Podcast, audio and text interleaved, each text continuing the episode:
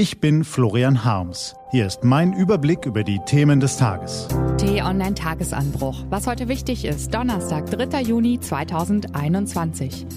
Hauptsache, Netanyahu muss gehen. In Israel hat sich ein spektakuläres Regierungsbündnis gebildet.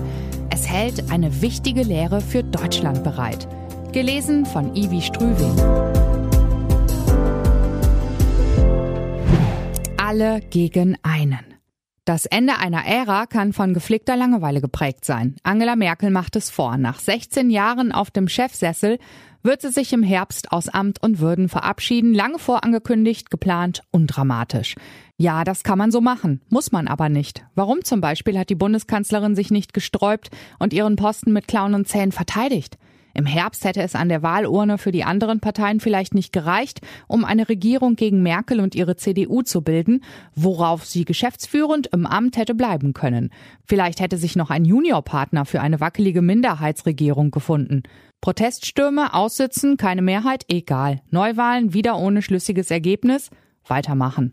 Vielleicht finden Sie ein solches Szenario jetzt schon absurd, dabei sind wir noch nicht einmal fertig. Stellen Sie sich vor, nach einer Serie von Neuwahlen, die keine Entscheidung gebracht haben, würden sich eine Koalition der SPD mit der AfD, den Grünen, der FDP und ja auch noch der Linkspartei Zähneknirschen zur Zusammenarbeit durchringen und endlich eine Mehrheit gegen die Kanzlerin zusammenbringen. Der Deal? Jeder bekommt ein Stück vom Kuchen. Alice Weidel hat durchgesetzt, als Erste ins Kanzleramt zu ziehen, befristet auf zwei Jahre, dann ist Annalena Baerbock dran. Nein, machen Sie sich keine Sorgen. Mir hat niemand etwas in den Kaffee getan. Wir müssen lediglich ein paar Namen austauschen, um wieder auf dem Boden der Tatsachen anzukommen und uns schnell noch in ein anderes Land versetzen. Nach Israel nämlich. Dort angekommen fügen wir der Parade der Absurditäten erstmal ein paar weitere hinzu. Premierminister Benjamin Bibi Netanyahu, der fast genauso viele Jahre im Amt für sich verbuchen kann wie die Bundeskanzlerin, hangelt sich eifrig von Neuwahl zu Neuwahl, ohne eine stabile Regierungsmehrheit zustande zu bekommen. Seine Hingabe gilt jedoch nicht nur der politischen Verantwortung, sondern auch der Möglichkeit, in das Getriebe der Justiz zu greifen und den Staatsanwälten das Leben schwer zu machen.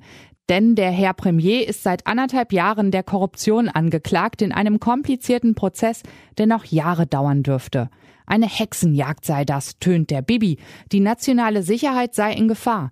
Denn ohne ihn falle Israel radikalen Palästinenser zum Opfer. Ohne ihn gehe es nicht. Doch geht es wohl, schallt es aus dem Lager der anderen Parteien herüber.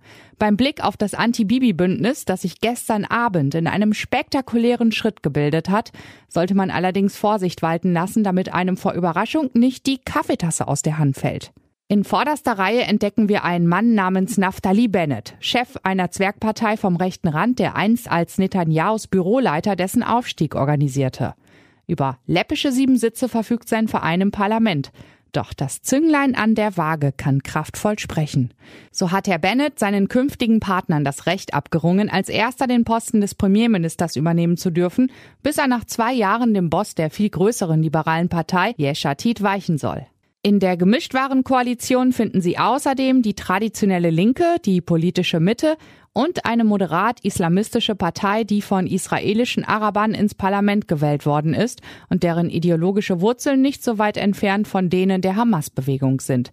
Ja, die Islamisten unterstützen tatsächlich ein Bündnis, in dem ein rechter Hardliner den Ton angibt. Man muss das zweimal sagen, so weit hergeholt ist es. Alles egal, bloß weg mit Bibi. Nur diese simple Maxime hat in der zersplitterten israelischen Parteienlandschaft eine hauchdünne Mehrheit zusammengebracht, deren Schicksal an einer einzigen Stimme hängt und die letzte Ausfahrt vor der Unregierbarkeit des Landes sein soll. Die wackelige Koalition will sich für dahin auf die Wirtschaft und den Erholungsprozess nach Corona fokussieren, vor allem deshalb, weil sich der politische Sprengstoff in anderen Fragen nicht entschärfen lässt.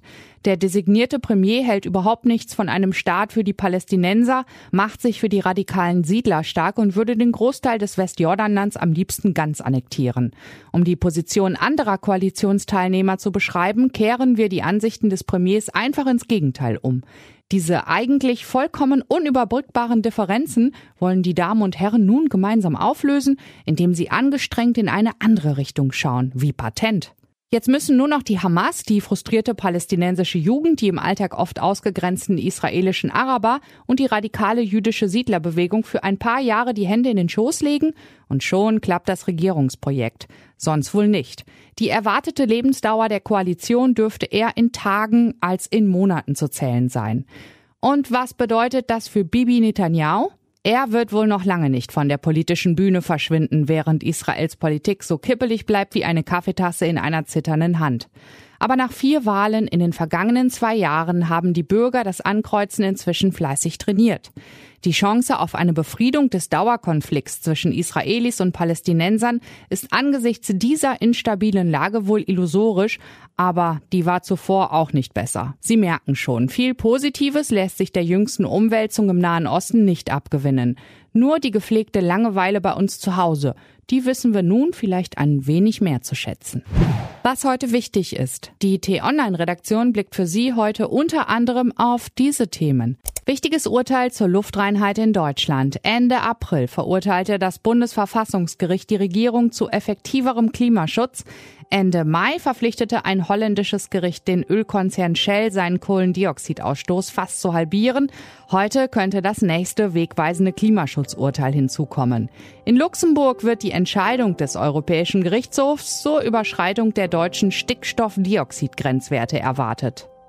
Diese und andere Nachrichten, Analysen, Interviews und Kolumnen gibt's den ganzen Tag auf t-online.de. Das war der t-online Tagesanbruch vom 3. Juni 2021, produziert vom Online-Radio und Podcast-Anbieter Detektor FM. Den Podcast gibt's auch auf Spotify. Einfach nach Tagesanbruch suchen und folgen.